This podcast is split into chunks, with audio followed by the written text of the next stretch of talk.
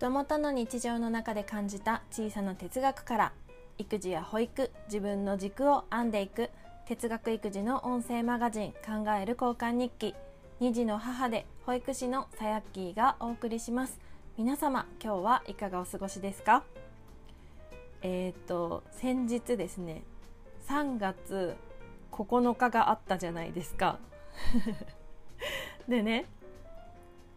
3月8日8の日に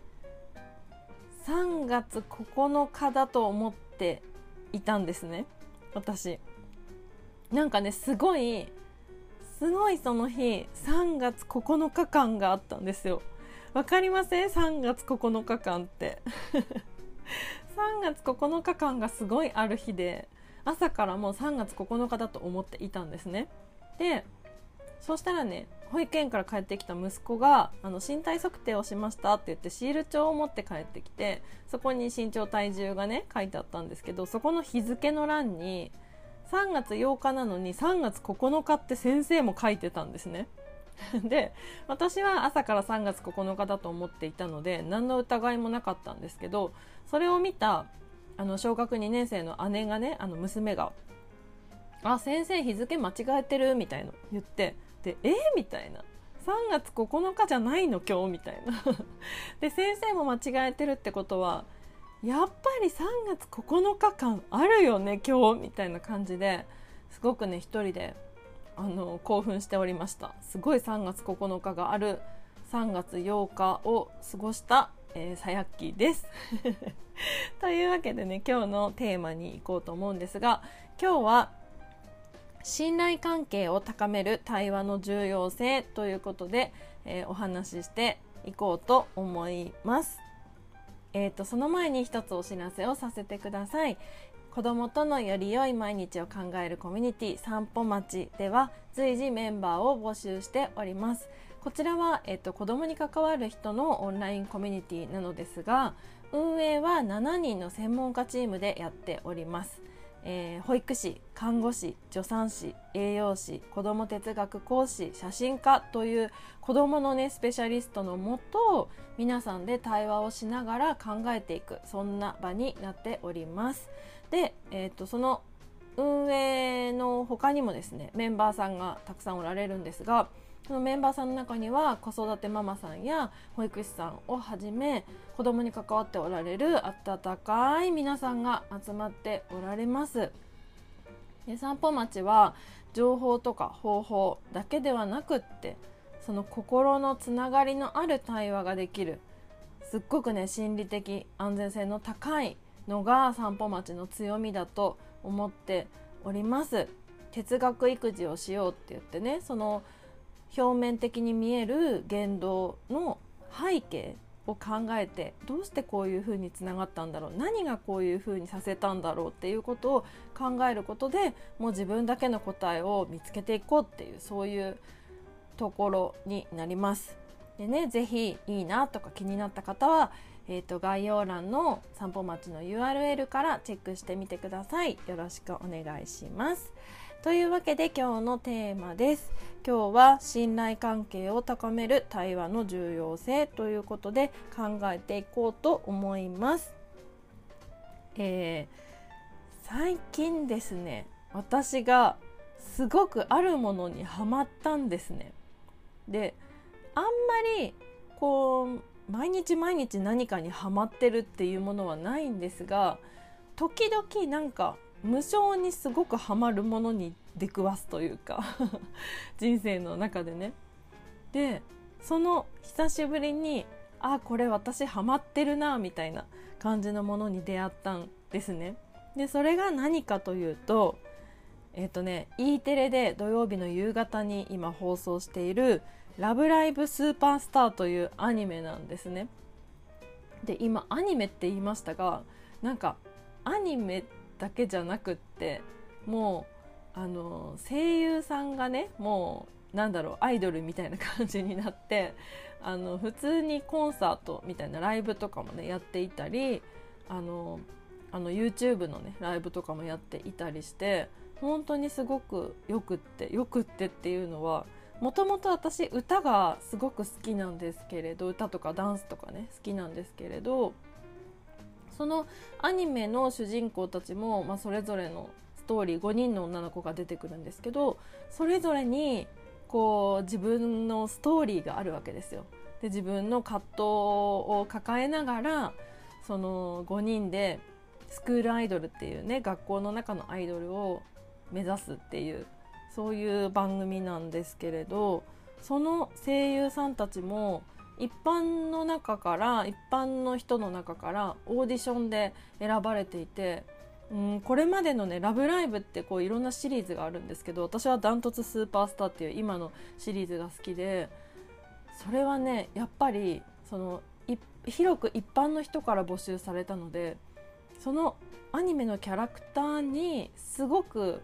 合うというかあまり相違ない人が選ばれてるんですね声優さんとして。でその人がこうあのリアルにあの飛び出してきてあのライブコンサートをやったりとかなんか YouTube のねライブで喋ったりとかっていうことをやっているんですけどすごくねこう重なる部分が多くってなんか応援しやすいというかなんか冷める瞬間がないというかすごくいいなと思っています。で私ねあの今「ラブライブスーパースター」にハマってますが過去のアニメでどんなの好きだったかなっていうのを思い返して小学校2年生の、ね、娘と話してたんですよ。ママどんなのハマってたかなみたいなのを話してたんですね。で私は一番初めにハマったアニメがセーラームーンだったんですよ。でセーラームーンでしょ。で次がカードキャプターさくらっていうのがもう私ファッションとかもなんかすごく興味がある分野なのでさくらってすごくいろんなあのコスチュームが出てくるんですね。それがすごい可愛くってで大好きで。で今回「ラブライブスーパースター」ですよね。でこの3つに共通しているのがまず1つ目がね主人公がすごく優しい考え方周りの人のことを思いやるような優しい考え方でその主人公らしい答えその人だから出せたような答えでなんかねこう丸く解決していくみたいな物語なんですよねどれも。でそれが共通してるなというのともう一つはなんかすごく正義感にあふれてこう何かしらの敵が出てきてそれをやっつけていくみたいなそれをあのなんだろう対峙するとか解決していくっていうものになるんですがどれもねなんか血が出ないんですよ血が、まあ、セーラームーンはちょっと出るけどなんかこうね今流行ってるアニメみたいにこう剣でブシャーって切って血がブシューって飛ぶみたいななんかそういう痛々しい感じは私見れなくってそういうのがないんですよねなんかこう魔法でなんかこう敵に敵をやっつける時にこう敵がシューって消えていくみたいななんかそういう痛々しくないんですよね。でそういう話を娘としてたんですよママそういうのハマってるんだよねみたいな。でママなんか多分すごく正義感があって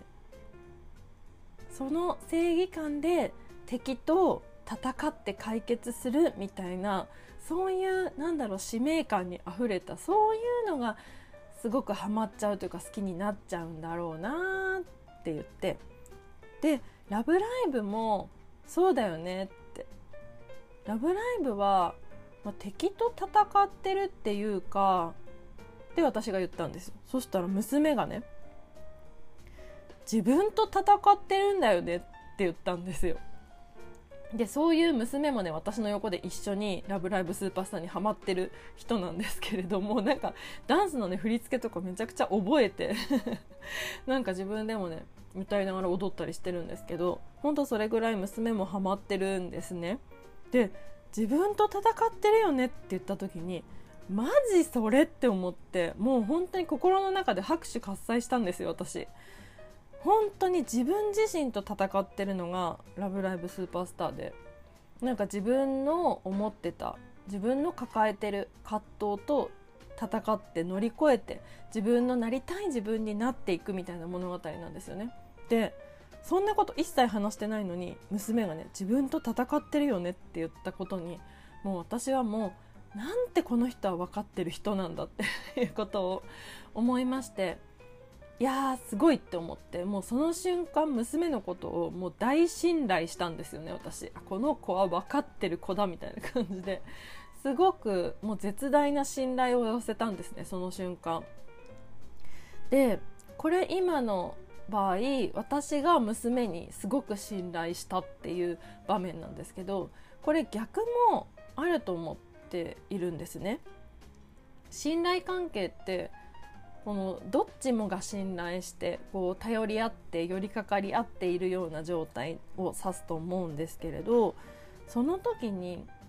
なんか私が今たった一言ですごく絶大な信頼を寄せたように娘も何か私ママに対して信頼する瞬間があるんじゃないかなとか思って私どんなことをやってるかなとか思ったんですけどなんか一個これはありそうだなって思ったのがあってそれは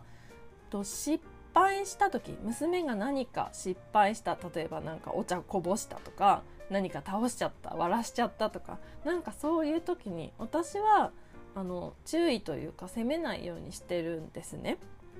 でそれは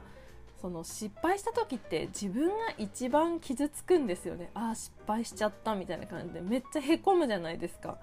そのへこんでいる上からさらに私がこう追い打ちをかけるように「ね、なんでそんなことするの?」とか「なんでそんな風に持ってるからでしょ?」とかなんかそんなん言っちゃうとすっごい傷つくじゃないですかさらに傷口をえぐりえぐりえぐられるような感じでそういうのやりたくないなと思ってるので「あいいよいいよ大丈夫」とかなんか「ああこぼれちゃったね」みたいな感じで言ったり「えどうする？それよろしくね」みたいな感じでもう丸投げしたり。なんかそうやって別になんかそんなになんだろうなんか「ああ大丈夫大丈夫」みたいなこうなんだろう大げさにおだてるというか大げさになんか私が率先して片付けるとかはしないですけどなんかあえてその失敗したところを掘らない掘らないようにしてるというかでそういう場面って娘もきっと「あママありがとう」みたいななんか思ってるんじゃないかなって思って中にはねその周りの大人たちの中にはなんかそうやって指摘する人もいるじゃないですかきっと。そういった中でなんかそういう風にされるとああマジありがとうみたいな今助かったみたいに思うんじゃないかなって思ったんですよね。でそういう、うん、瞬間をこう増やしていきたいなっていうか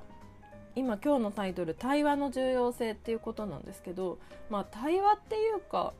あの対話っていうか言葉で対話してるっていうよりは、まあ、言動かな？言葉もだし行動も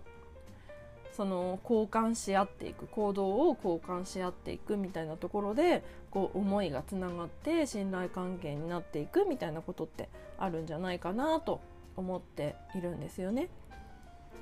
であとねその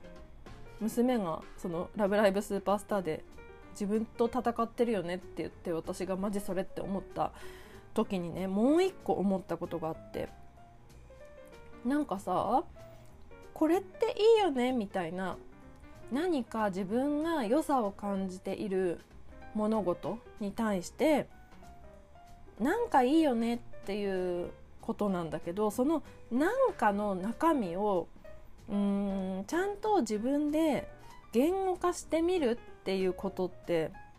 すごく大事なことかもしれないって思ったんですよね。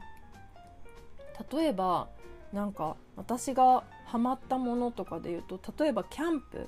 親子キャンプとかなんか旦那がねなんか旦那がそれこそハマってなんか行こうみたいになって意識買って行ったりしたんですけどキャンプってなんかいいよねみたいな程度なんですよいつもなんか旦那とかも。で私もそういう状態だったんですけど何がその良さなんだろう何がこんなにいいって感じるんだろうとかを考えて言語化してみるとなんかその良さを言語化できるってことは人に伝えれるようになるじゃないですか。でそのそれがどんどん習慣化していくことによってどんどんその対話に深さを生んでいくと思うんですよね。例えばキャンプだったらなんかなんだろう何にもないところにこうポーンって体一つ投げ出されるような感じ？時間からも解放されなんだろうこの社会のさこのしがらみというかなんかあれやらなきゃこれやらなきゃからもなんか解放されなんか家にいたらさそれこそパソコンだったりテレビだったりスマホだったりなんかもう情報がいっぱいあるじゃないですか。そこからも解放されポーンって私の体一つ自然の中に投げ出されてる感じなんですよね。でただ鳥がピヨピヨって言ってるの聞こえたり雲が流れていくのが見えたり川がねそそよそよって流れてるのが聞こえたりただ日が暮れていくのを感じたりなんかそういうさただただのそのなんかいいんだよねみたいなことを、うん、なんかそうやって言葉にしてみる言語化してみるみたいなことって習慣化できるのかもしれないなって思ってもう私の今の場合「ラブライブ!」がその自分と戦ってるよねみたいなとこにつながったのはママは昔からそういうなんか優しい正義感使命感みたいなお話が好きなんだよねみたいな話をしたから娘のそういう言葉を引き出せたわけなんですけれどそうやってちょっとずつその大人の方から言語化してみるっていうことをやっていくことで子供も言語化してみることが自然にできできてしまって大人に大人に影響されて子供が言語化してみることが勝手にできて行われてしまってでそれってその双方のやり取りって習慣化できるんじゃないかなって思ってでその習慣化できたらその親子の関係がこの信頼関係が深まりますし今後その娘がねとか私がねその家族の外に出ていろんな社会の中でいろんな人と関わる時にそうやって言語化することによって対話が生まれるじゃないですか。でどんどん言葉をいっぱいしてる知ってるってことは、うん、思考の深さにもつながっていくと思うのでそれってすごく深い対話ができるってことなんじゃないかなって思ってそうすると自己理解も深まるし他者の理解も深まるしそれってすごくいいことだなって思ったんですよね。というわけで今日は信頼関係を高める対話の重要性ということでお話をしてみましたが皆さんいかがでしたでしょうか？というわけで、えー、今日はここまでになります今日の回は Spotify、Podcast、YouTube でも同じ内容を配信しています。ぜひお好きなプラットフォームで一緒に哲学育児を楽しみましょう。お便りは概要欄にある LINE のトーク画面からご感想をいただけると嬉しいです。それでは今日も最後まで聞いてくださりありがとうございました。正解より合格を出せる自分になろう。さやっきーでした。それじゃあまたねこの番組は子供と育つ高級店の提供でお送りしました。